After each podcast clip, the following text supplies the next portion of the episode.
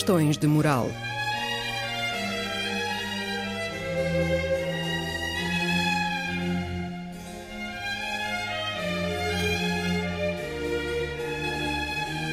Escrito e apresentado por Joel Costa.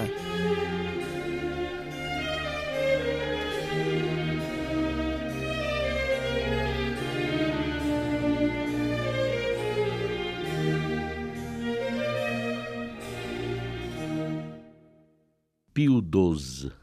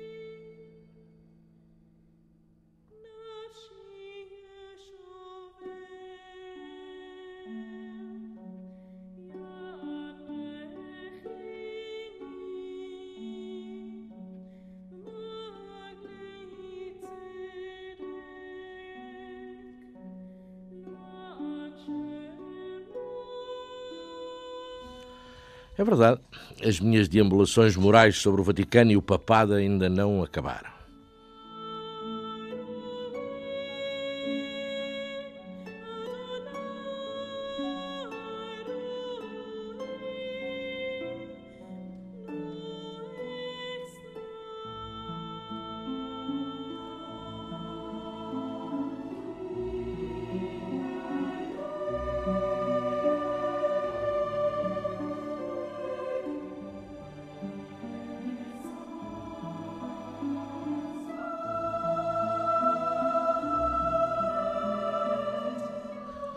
1929 é assinado um tratado entre o novel governo fascista italiano e a Santa Sé, que fica conhecido como o Tratado de Latrão.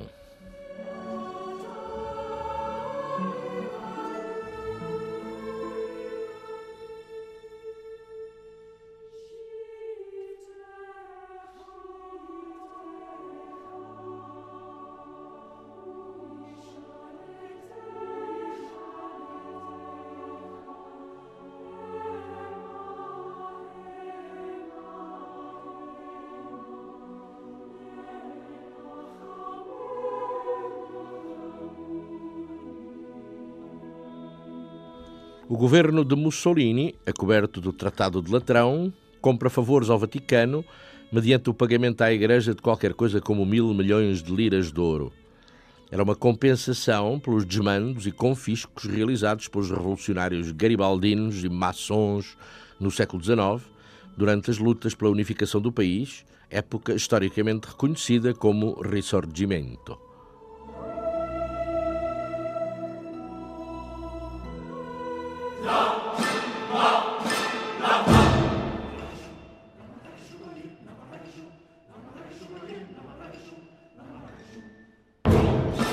E mais, se estabeleceu pelo Tratado de Latrão que a cidade do Vaticano passaria a ser um Estado soberano independente do governo de Roma.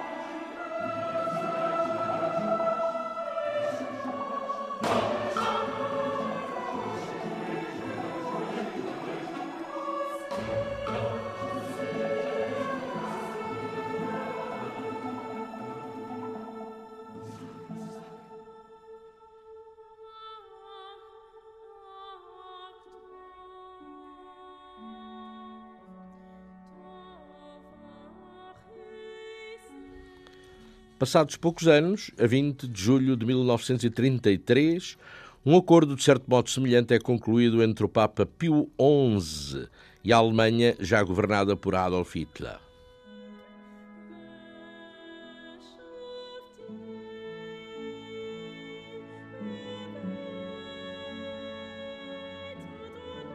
Mas o cérebro das negociações com Hitler não é o próprio Papa Pio XI, é o seu secretário de Estado, o cardeal Eugenio Pacelli, pouco tempo depois entronizado como Papa Pio XII.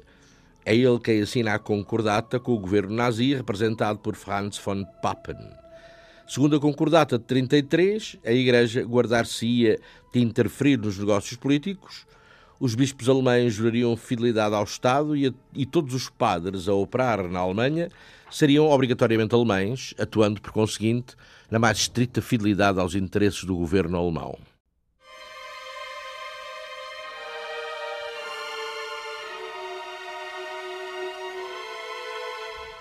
Pio XI, na famosa encíclica social quadragésimo ano, condenara sem peias o liberalismo individualista, tanto quanto o socialismo coletivista, tido como o evangelho perverso de Stalin. A colaboração entre classes sociais seria o antídoto contra os poderes de Estado com tendência a aumentar exponencialmente.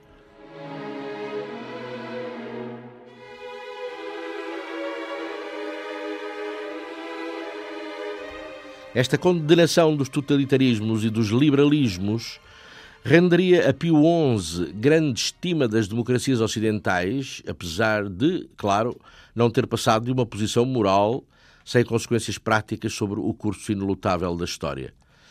A Igreja deixara de poder intervir na história como o fizera nos séculos atrasados. Mesmo assim, François Mauriac escreveria: Ah! Esta vozinha tão frágil, esta vozinha tão frágil e, no entanto, capaz de cobrir o estrondo dos canhões. O que, obviamente, não era verdade, era só moral.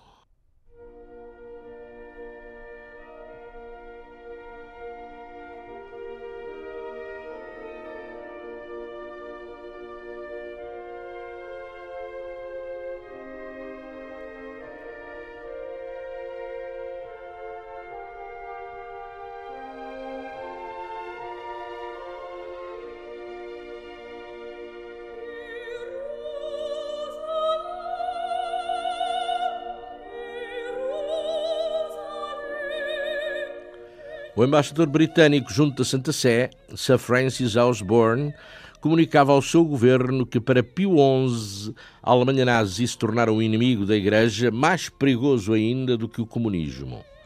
Mas Hitler, em 38, perguntava-se por que é que o Vaticano é tão importante para nós? Por que tanto falatório acerca desse ridículo pedaço de terra na capital do Império Romano? Esses parlados, esses núncios untuosos, esses cardeais a cheirarem incenso, tudo teatro.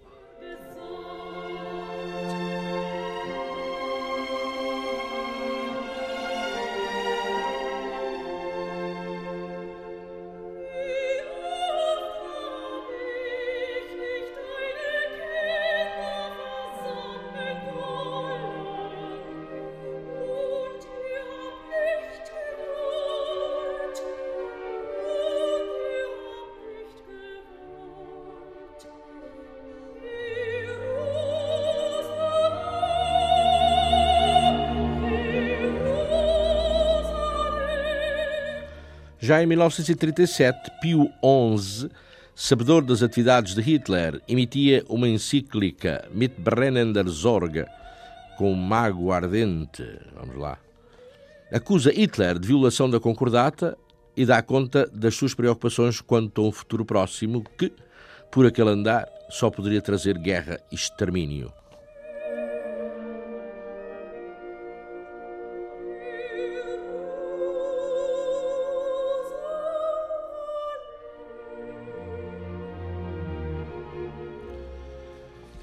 Em 38, Pio XI declarara Urbi et Orbi. Não se esqueçam de que na, na, na missa católica Abraão é o nosso patriarca. O antissemitismo não pode ser compatível com um pensamento elevado. É impossível para um cristão ser antissemita. Por Cristo e em Cristo pertencemos à descendência espiritual de Abraão. Espiritualmente, somos todos semitas.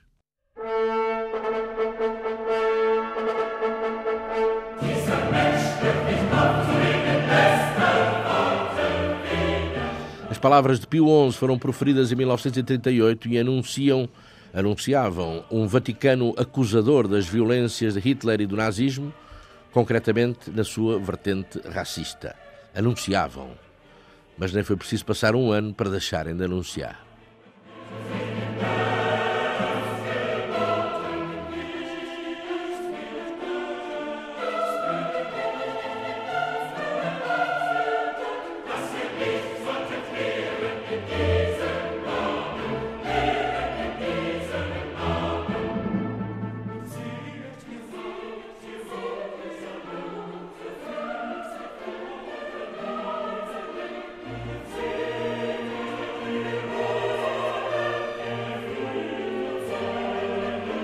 Para o dia 11 de fevereiro de 1939 estava anunciada uma intervenção pública de Pio XI, um discurso comemorativo do décimo aniversário do Tratado de Latrão. Os próximos do Papa sabiam que seria mais um requisitório antifascista e contra as perseguições racistas. Seria, porque não chegou a ser.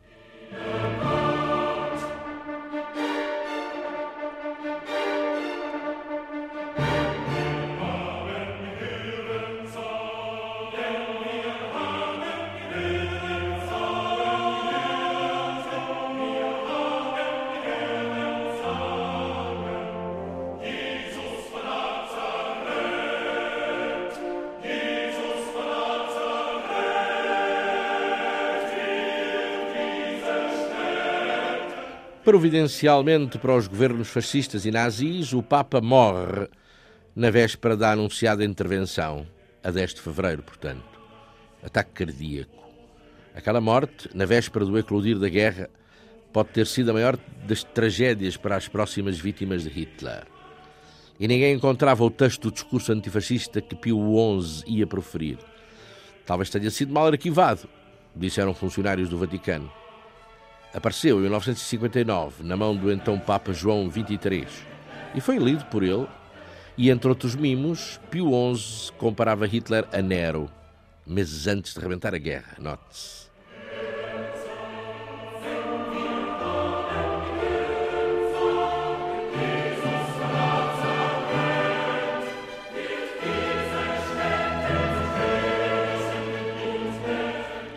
E de rumor em rumor, de teoria da conspiração em teoria da conspiração, as suspeitas chegam ao Dr. Francesco Saverio Petacci, médico de Sua Santidade. Pois, médico de Sua Santidade e pai de Clara Petacci, amante de Mussolini. E da fama, o Dr. Petacci não se livrou. Sim, da fama de ter administrado uma injeção letal à Sua Santidade, o Papa Pio XI, causando-lhe um ataque cardíaco.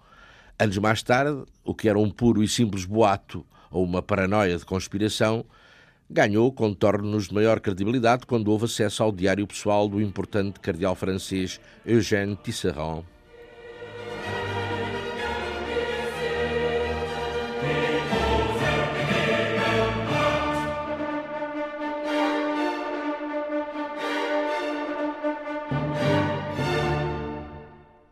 O cardeal Eugenio Pacelli fora núncio apostólico em Berlim por uns bons anos e desempenhara altas missões diplomáticas em França, nos Estados Unidos, na Hungria.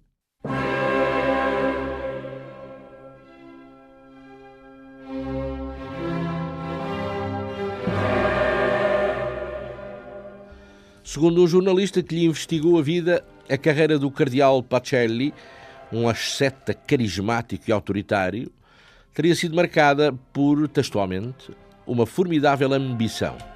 Ambição essa que o teria levado a exercer uma influência fatal e culposa sobre a história.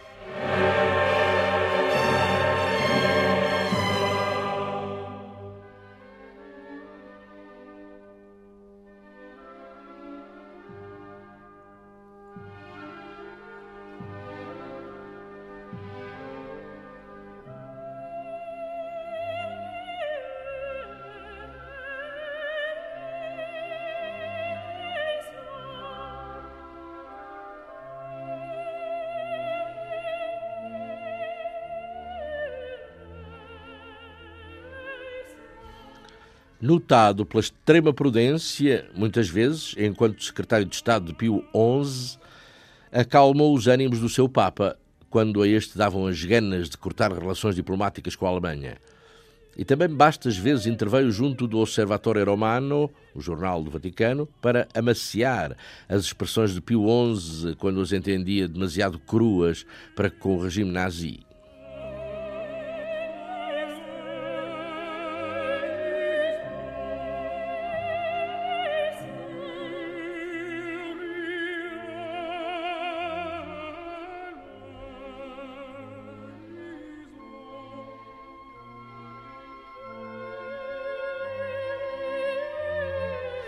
Os ventos de guerra sopravam já muito fortes, uh, poucos dias antes do conclave que se seguiu à morte de Pio XI. A França, pelo seu lado, achava bem uma eleição possível de promover o alívio da tensão internacional. O cardeal Pacelli parecia um homem de paz, segundo a opinião geral. A opinião geral não compartilhada pelo tal cardeal francês Tisserand, que se mostrou especialmente hostil à candidatura de Pacelli por considerá-lo um caráter indeciso.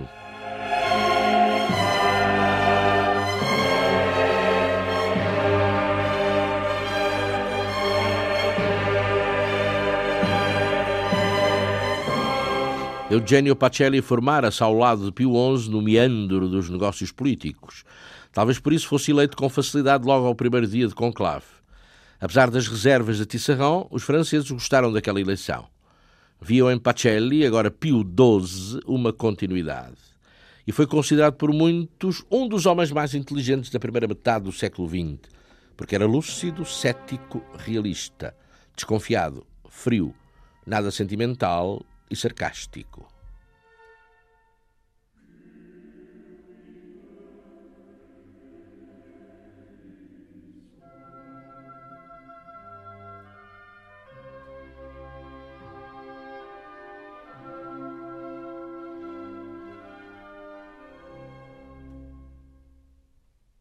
Logo nos primeiros dias do pontificado de Pio XII, o órgão oficial do Vaticano, o Osservatore Romano, recebe diretivas no sentido de evitar fazer-se eco de toda e qualquer polémica a respeito da Alemanha nazi. As suas convicções diplomáticas fortaleciam-se. Era preciso dar a entender ao povo alemão que o Vaticano nada tinha contra o regime nazi, desde o momento em que os interesses da Igreja fossem acautelados.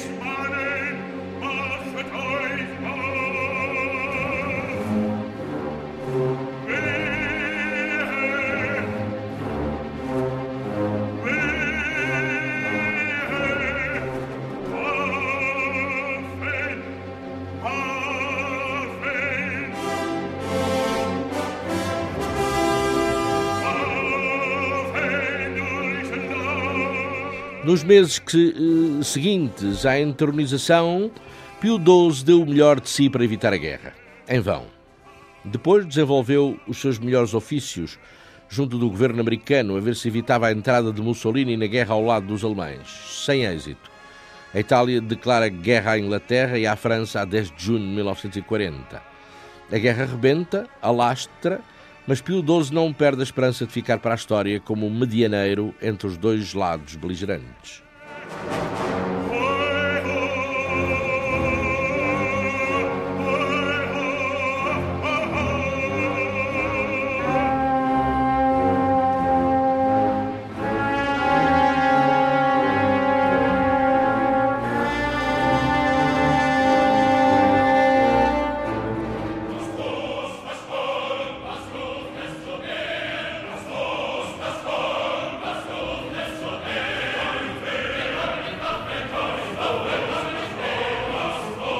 Mas foi logo nos primeiros dias do conflito que a dilacerante questão de moral se lhe pôs, confrontado com o massacre dos polacos, com as condições de vida dos judeus, com os métodos de ocupação usados pelos nazis, e a questão de moral era simplesmente esta: seria dever seu denunciar publicamente os crimes dos nazis?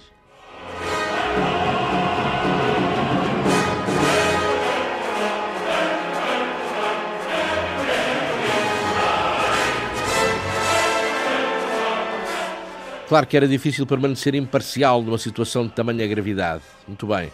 Mas também não convinha nada ao Vaticano cortar os laços fraternais com a Igreja Germânica, nem tão pouco com os milhares de católicos que se batiam pela sua pátria.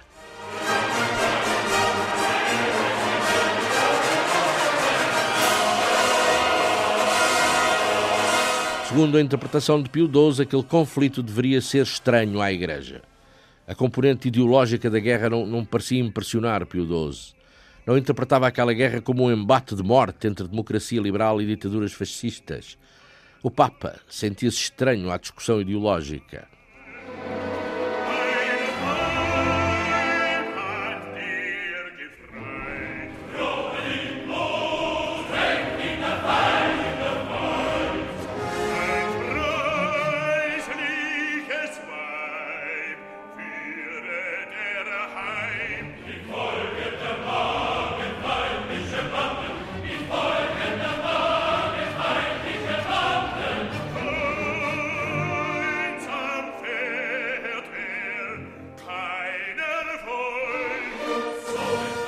Compaixão pelas vítimas, suave denúncia de maus tratos sobre as populações, reprovação dos morticínios. Notas emitidas sobriamente, em termos muito vagos e genéricos e sem envolver quaisquer responsáveis.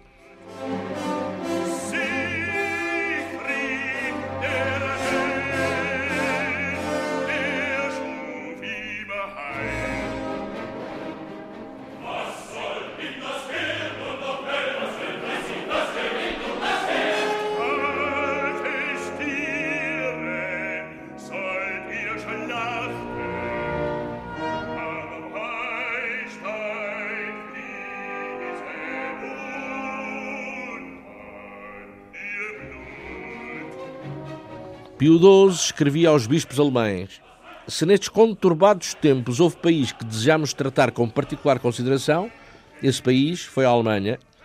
E assim, porque queremos poupar os católicos alemães ao agravamento inevitável de uma situação já de si dolorosa.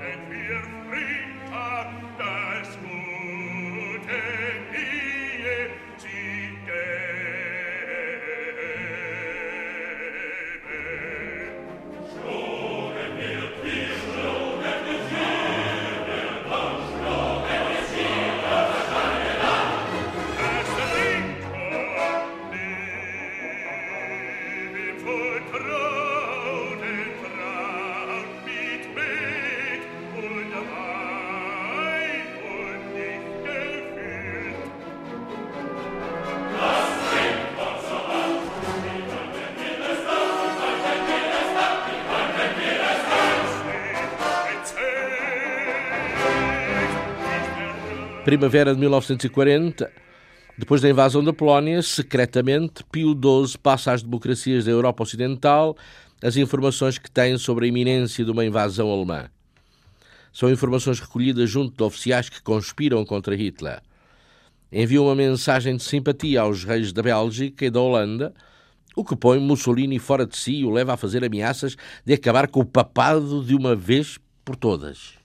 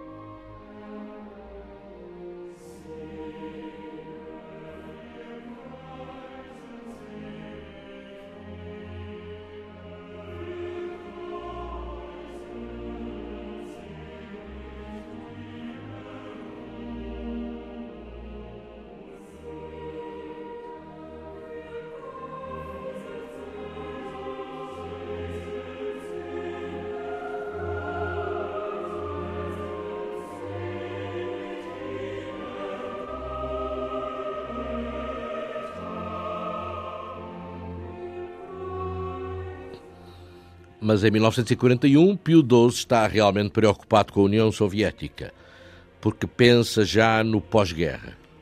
E inquieta-se com o futuro em caso de associação da URSS à provável vitória dos aliados.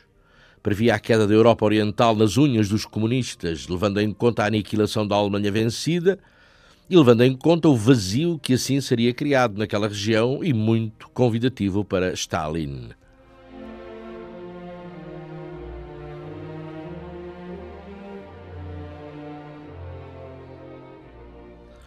Em 43 e 44, o Vaticano apostava, digamos assim, na queda de Hitler, numa mudança de governo na Alemanha, numa paz provisória e numa reviravolta das alianças ocidentais contra a União Soviética. E nada disso aconteceu, como se sabe.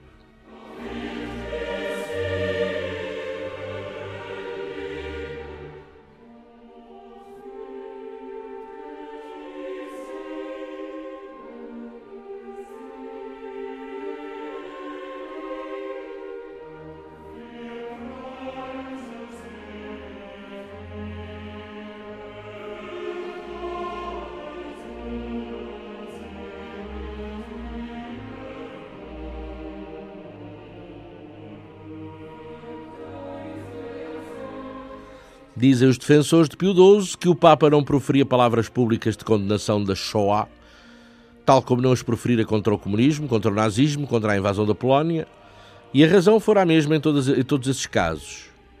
Deveríamos proferir palavras de fogo e o que nos contém é o sabermos que, se falamos, tornaremos ainda mais dura a situação dos infelizes, explicou Pio XII em maio de 1940.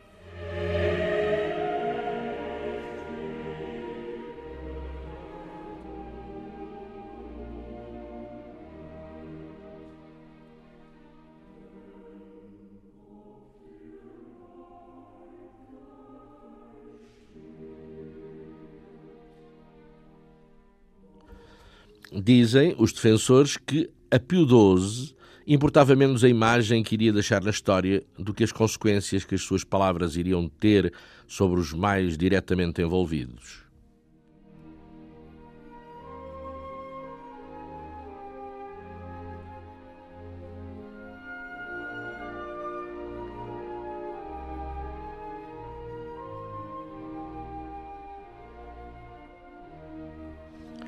Há uma humanidade infectada pelo veneno dos erros e das perversões sociais, disse Pio XII na sua mensagem do Natal de 42.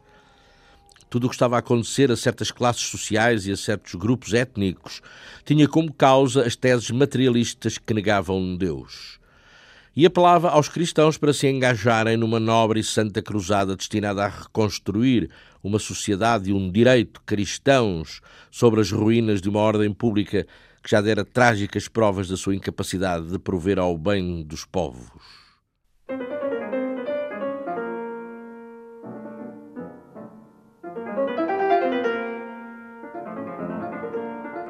Teremos que declarar guerra às trevas de um mundo afastado de Deus e este voto deve-o a humanidade às centenas de milhares de pessoas que, sem prevaricação alguma, só por terem uma nacionalidade ou pertencerem a uma raça, foram condenadas à morte ou uma extinção sistemática.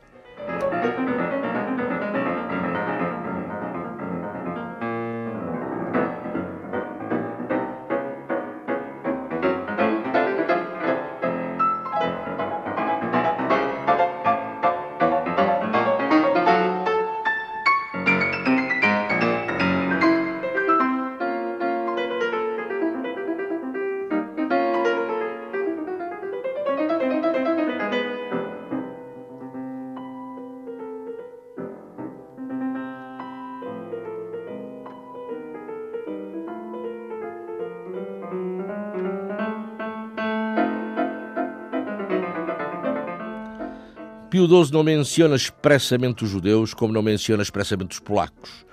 E toma-se o, o, implícito da mensagem papal como sinal de antissemitismo, e quando esse seria o estilo, o estilo escolhido por Pio XII para condenar os crimes do nazismo. Se Pio XII não pronunciou a palavra judeus, creem os seus apaniguados que o mundo compreendeu muito bem onde ele queria chegar e a quem ele se estava a referir.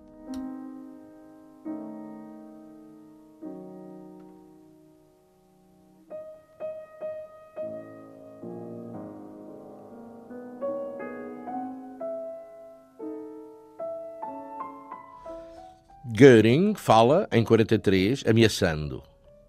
A Igreja Católica persiste em conduzir-se de forma indigna. Depois da guerra, cá estaremos para lhes apresentar a fatura. Não haverá lugar para a Santa Sé na nova ordem da Europa.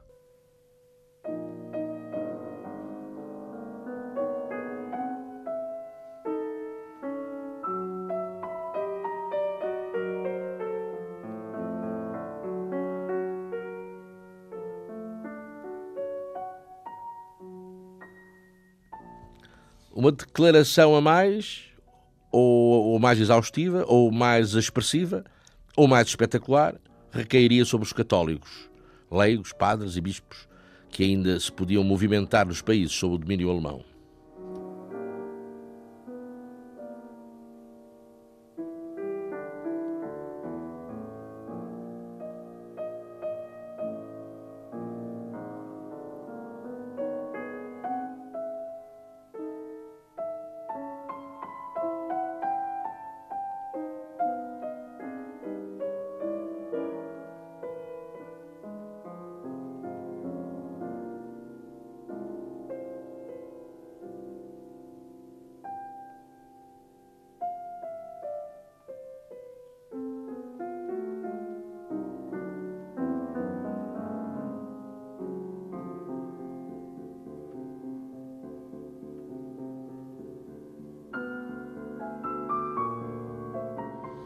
Hitler não via com bons olhos a Igreja, qualquer que ela fosse, católica ou protestante, mas talvez com olhos ainda menos bons a Igreja Católica. A religião para ele era o partido, era o Estado, de acordo com a concepção mística, ou mesmo esotérica, que o próprio nazismo tinha do Estado e da sua ação política.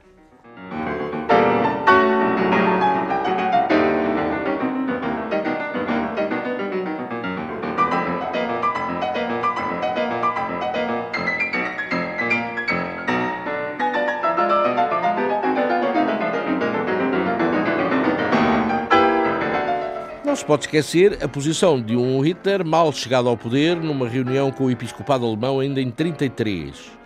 O afastamento dos judeus do ensino e dos cargos públicos também era uma atenção dele à Igreja. É, é. Os judeus seriam elementos perniciosos tanto para o Estado como para a própria Igreja Católica. E a isto os bispos não formularam objeção alguma. Em 33. Mal sabiam eles o que o novo chanceler queria dizer na dele.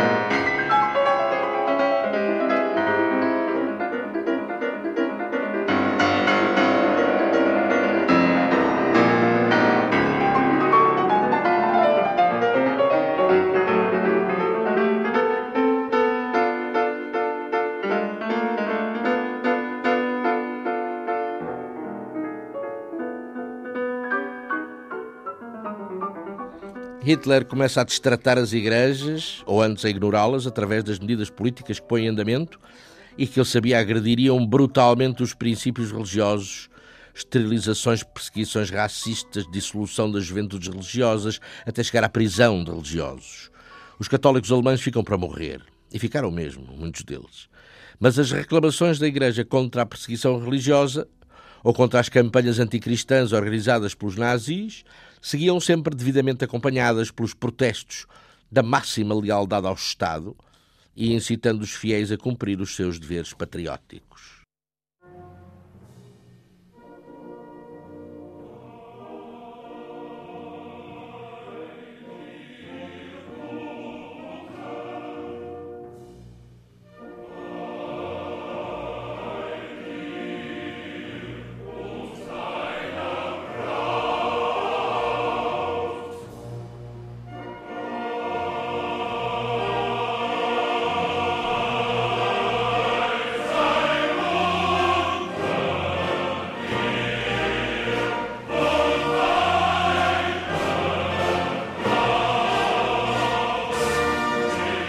A verdade é que, no geral, a hierarquia católica alemã saudou a grandiosa operação de reconstrução nacional que, segundo entendiam, Hitler estava a levar a cabo. E Pio XII sabia destas posições do clero germânico e deixava aos bispos alemães, os que trabalhavam no terreno, a liberdade de avaliar cada momento, cada situação, cada oportunidade que se lhes deparasse de falar ou de estarem calados.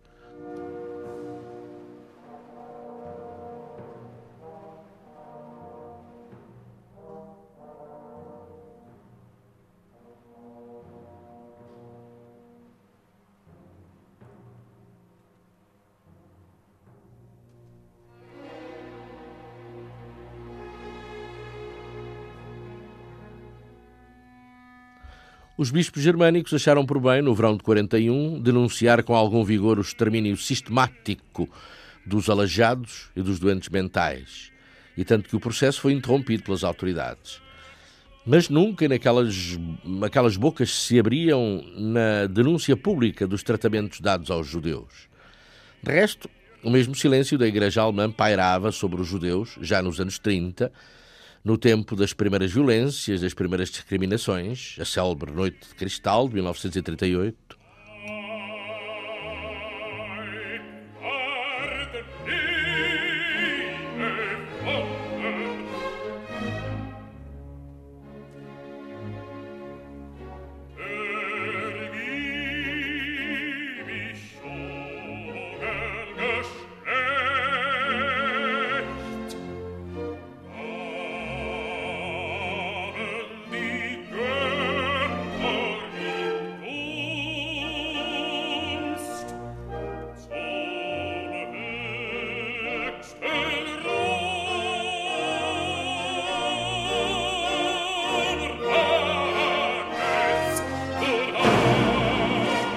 Os bispos alemães sabiam que, ao incitar o Estado à compaixão pelos aleijados e incapacitados de diverso tipo, estariam a agradar aos fiéis seus concidadãos e sabiam de sobra que o mesmo não aconteceria se demonstrassem alguma simpatia pelos judeus.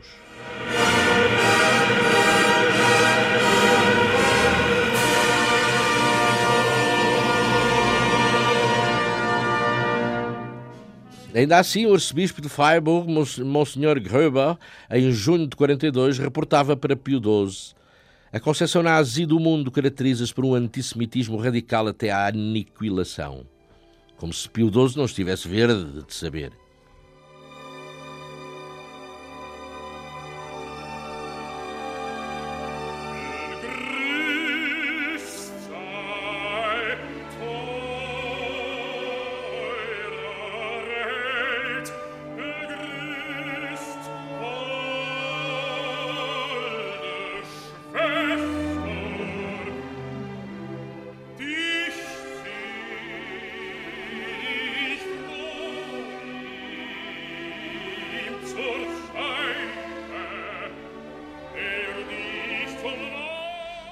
Decretada a dissolução final, Monsenhor Berning, bispo de Osnabrück, perguntava ansiosamente ao Papa: Está decidida a solução final para os judeus. Que poderemos fazer?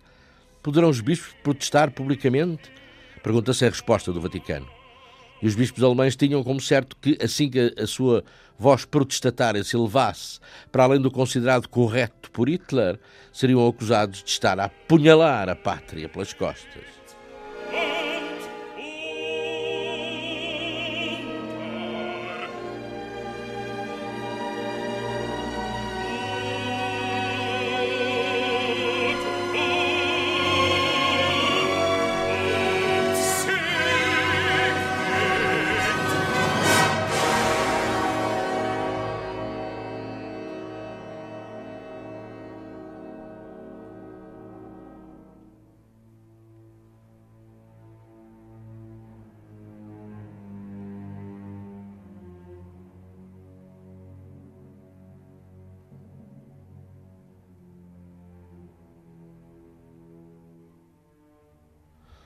Talvez, talvez se possa, por outro lado, dizer que o mais profundo sentimento político de Pio XII estivesse na luta contra o comunismo, e com especial acuidado a partir do dia 22 de junho de 1941, quando as tropas nazis marcham contra a Rússia soviética.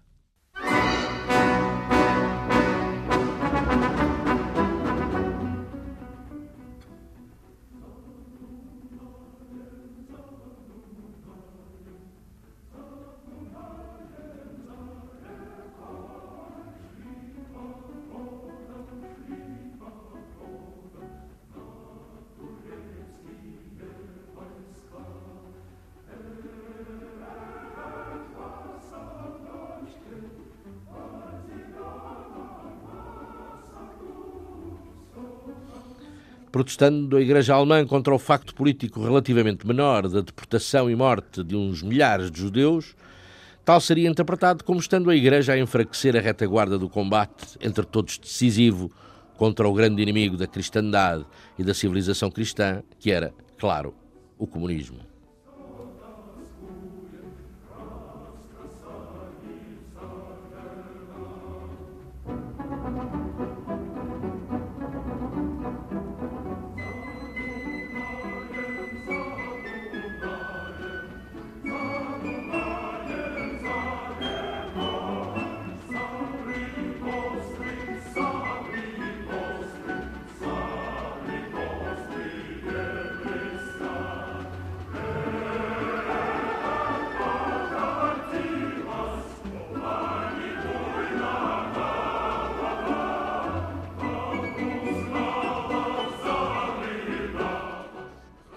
Desde os anos 30 que o Vaticano via no comunismo soviético os traços de Satã.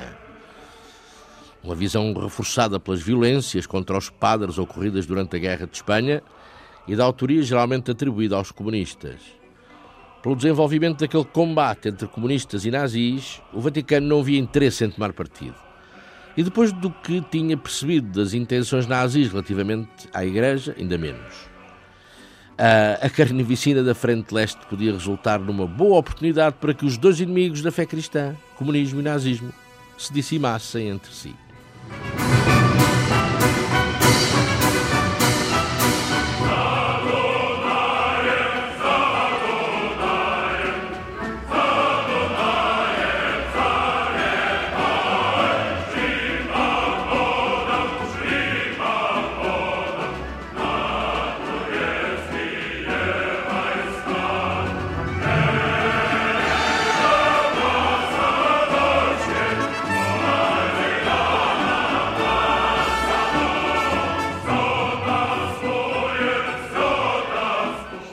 Pio XII, em 43, fosse preso pelos nazis, não seria o primeiro Papa a ser encarcerado às ordens de uma potência estrangeira ocupante.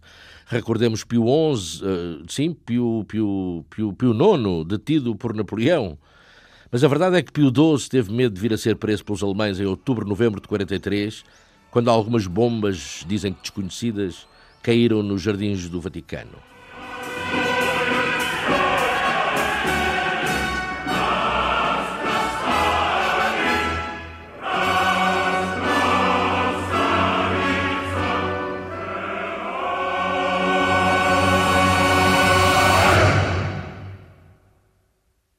Terror do comunismo assaltaria especialmente o espírito de Pio XII no dia em que a Itália, já sem Mussolini, firma um armistício com os aliados.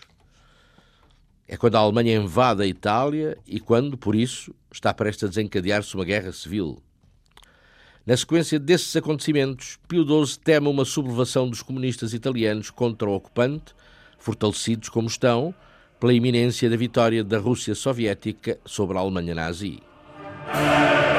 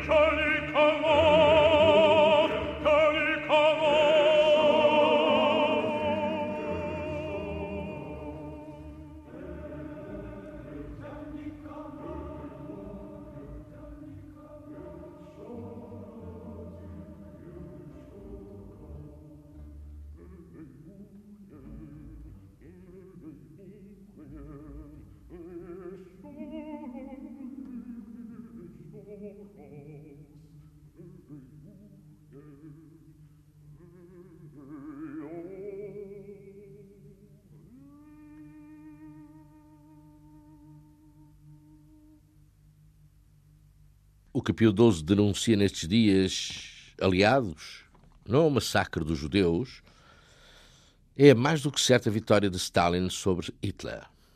O ideal dele seria uma paz separada, uma paz separada. A Europa recuperaria a Alemanha vencida e livre de Hitler, e todos juntos avançariam contra a investida soviética na Europa Central.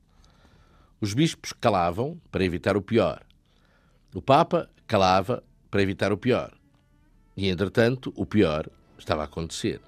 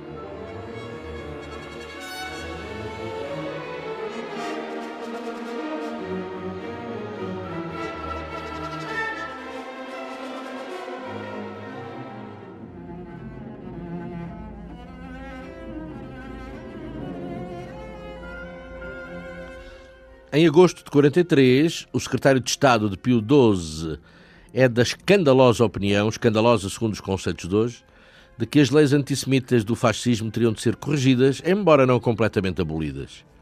Textualmente, de acordo com os princípios e tradição da Igreja, as leis antissemitas do fascismo contêm disposições que merecem confirmação. E talvez por isto, e talvez isto possa ter sido escrito por oportunismo diplomático mas também não iria muito fora da tradição cristã antissemita, nem do antissemitismo político que integrara as cartilhas partidárias e dos movimentos católicos durante as décadas anteriores. '"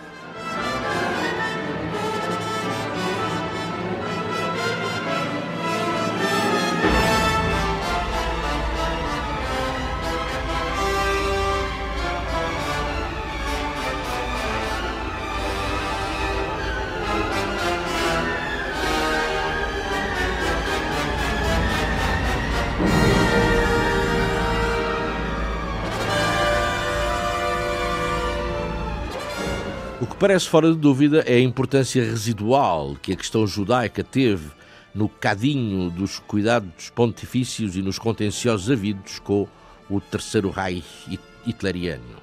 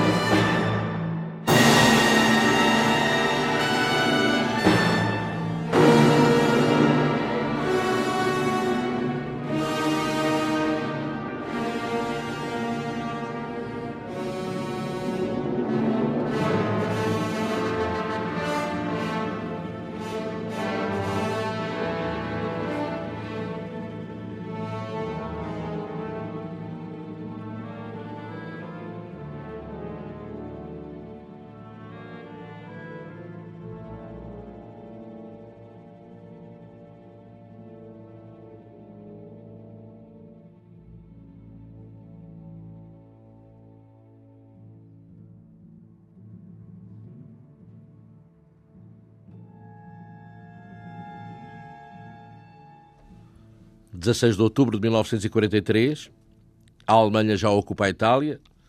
Uma grande rusga em Roma é interrompida bruscamente pela intervenção do Vaticano. Interrompida por quê? Porque o Vaticano agitou a ameaça de uma condenação pública e explícita.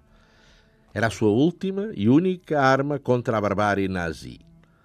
A caça aos judeus parou, mas uns mil já haviam sido presos e enviados para fora das portas da cidade eterna. 615 romanos tinham, no dia anterior, chegado a Auschwitz e 468 destes já tinham passado pelo forno crematório. Milhares de outros correram a acoitar-se nos conventos da cidade e até na residência papal de Castel Gandolfo. Pio XII dá ordens para a continuidade da ação da Santa Sé, na hipótese de vir a ser detido nos próximos dias.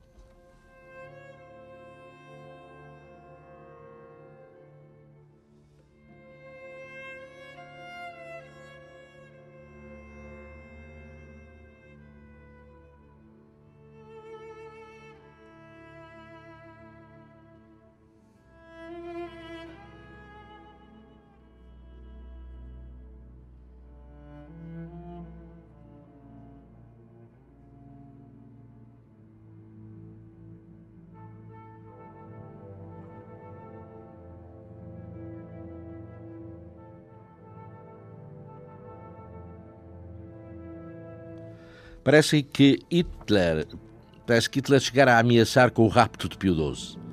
O general Karl Otto Wolff, das SS, há quem diga que recebeu ordens para ocupar o Vaticano, preservar os arquivos e os tesouros artísticos e transferir Papa e Cúria para outro lugar, não fossem eles cair nas mãos dos aliados. De acordo com historiadores, Hitler receava que uma posição de Pio XII pudesse encorajar mais forte resistência à ocupação alemã da Itália. A voz do próprio Pio XII num discurso de 1944.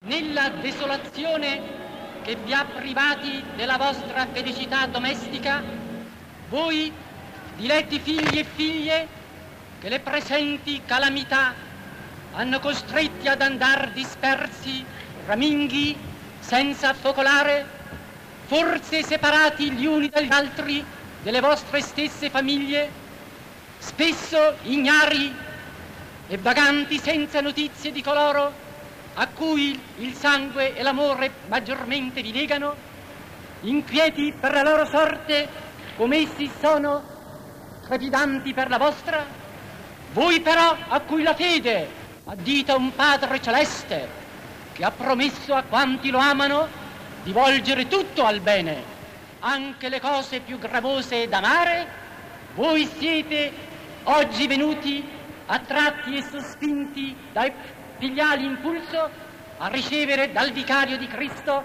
una parola di benedizione e di conforto.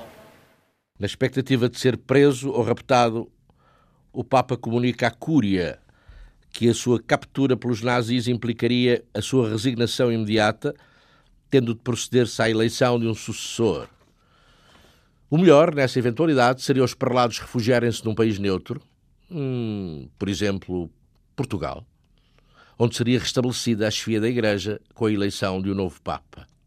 Siete adunati intorno a noi non per apprendere l'angoscia di quel paterno affetto che ci accomuna con voi nel dolore, perché di ciò siete già consapevoli ma a sentire dal nostro stesso labbro e a leggere sul nostro volto che la somma dei vostri affanni è tutta nostra e ci amareggia nell'intimo del nostro cuore. Sì, diletti figli e figlie, il dolore che ci unisce a voi è un amore che vi fa a noi doppiamente cari, tanto più cari quanto più afflitti. E tenete per certo che non vi è una sola delle vostre pene, non una delle vostre ansie, non una delle vostre ambasce spirituali e corporali che non dia all'anima nostro una trafittura ben più profonda e più dolorosa di quelle che ci infliggono le nostre medesime sofferenze personali. Dal giorno che dovemmo vedere non ascoltate le nostre istanze per scongiurare il flagello della guerra. Bom, vamos lá ver se para a semana ainda tenho, ainda dá tempo e oportunidade para falar de Pio XII, o Pio XII do pós-guerra. Por agora, boa noite, boa tarde. Conforme a hora que estiverem a sintonizar a Antena 2, é o que eu desejo. E para vocês, Cristina do Carmo e Almeida Dias, a minha benção do costume apostólica.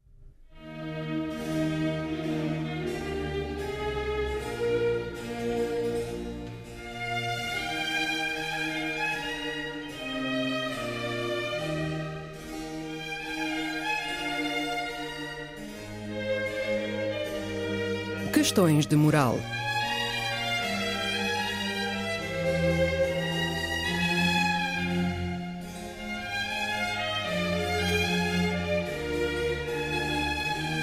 Escrito e apresentado por Joel Costa.